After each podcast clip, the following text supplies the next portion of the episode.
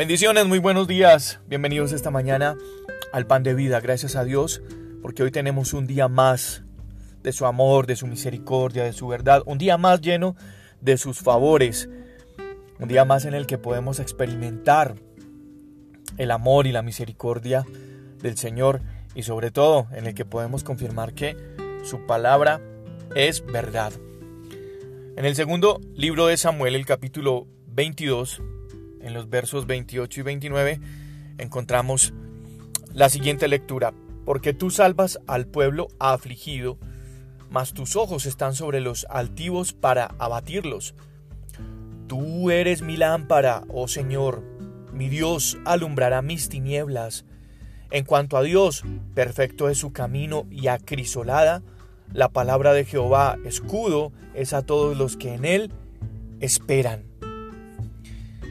estas, estas frases, estos versos están enmarcados en una en un momento supremamente difícil del rey David en el pueblo de Israel. Venían de vivir un tiempo más o menos como unos tres años, un poco más, de hambre, un tiempo de escasez, eh, también de guerra muchas guerras, muchas batallas, muchos enfrentamientos con ejércitos contrarios, con ejércitos enemigos y aparte de eso la situación de escasez que se estaba viviendo en el pueblo.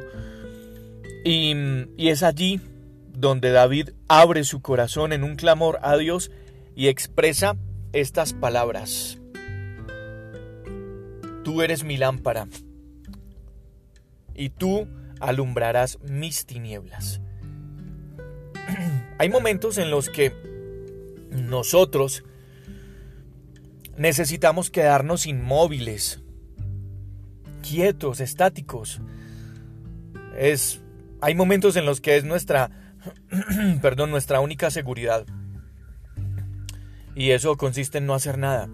De hecho, la naturaleza misma ha dotado algunos perdón, algunos animales con esa estrategia de quedarse inmóviles, como muertos, muy quietos. Y, hay ocasiones en nuestra vida que también necesitamos adoptar esa estrategia. Quedándonos quietos, inmóviles, podemos escuchar la voz de nuestro Dios mm, mucho más fácil. Así como cuando el, pueblo de Israel frente al mar rojo eh, escuchó las palabras de, Dios cuando Dios ordenó a Moisés y le dijo, estén quietos y miren la salvación del Señor. Y a veces es difícil quedarse quieto. A veces es difícil estar ahí inmóviles. Pero mm, más todavía cuando estamos al frente de situaciones difíciles. Pero nuestro Dios, que es todopoderoso, que calma las tormentas, eh, está ahí, siempre presto a nosotros para escucharnos, para atendernos. Ahora, tendríamos que preguntarnos algo que David dice en este versículo y es, tú alumbras mis tinieblas. ¿Será que nosotros estamos en tinieblas?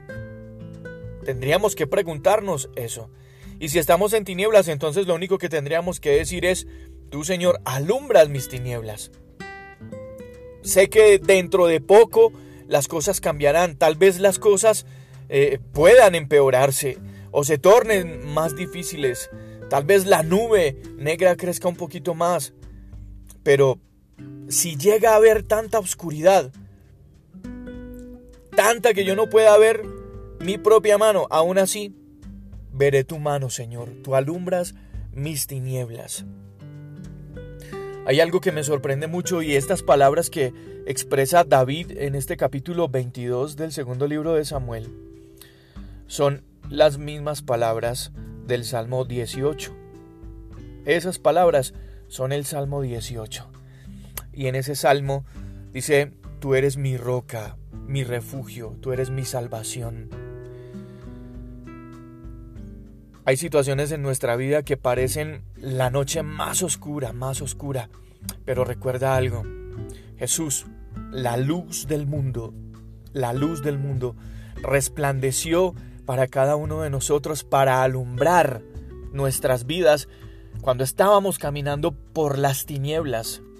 Hoy, hoy por hoy, a pesar de que haya momentos difíciles, tenemos que recordar algo muy importante y es que tú y yo somos hijos de esa luz admirable.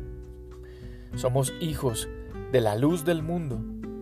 Y como hijos de luz, también somos luz. Tenemos la capacidad en Dios de que por oscura que sea la situación, por muy mm, espesa que parezcan las tinieblas de la situación, recuerda que tú eres hijo de la luz, tú eres hija de la luz del mundo y que Él mismo es el que hace resplandecer su luz en medio de las tinieblas para mostrarnos el camino que nosotros debemos seguir.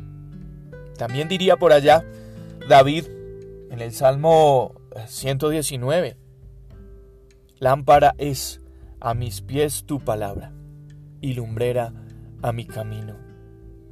Es en la palabra del Señor que nosotros encontramos la luz de verdad para poder enrutarnos en medio de las tinieblas, en medio de las situaciones difíciles que tengamos que vivir o que estemos pasando.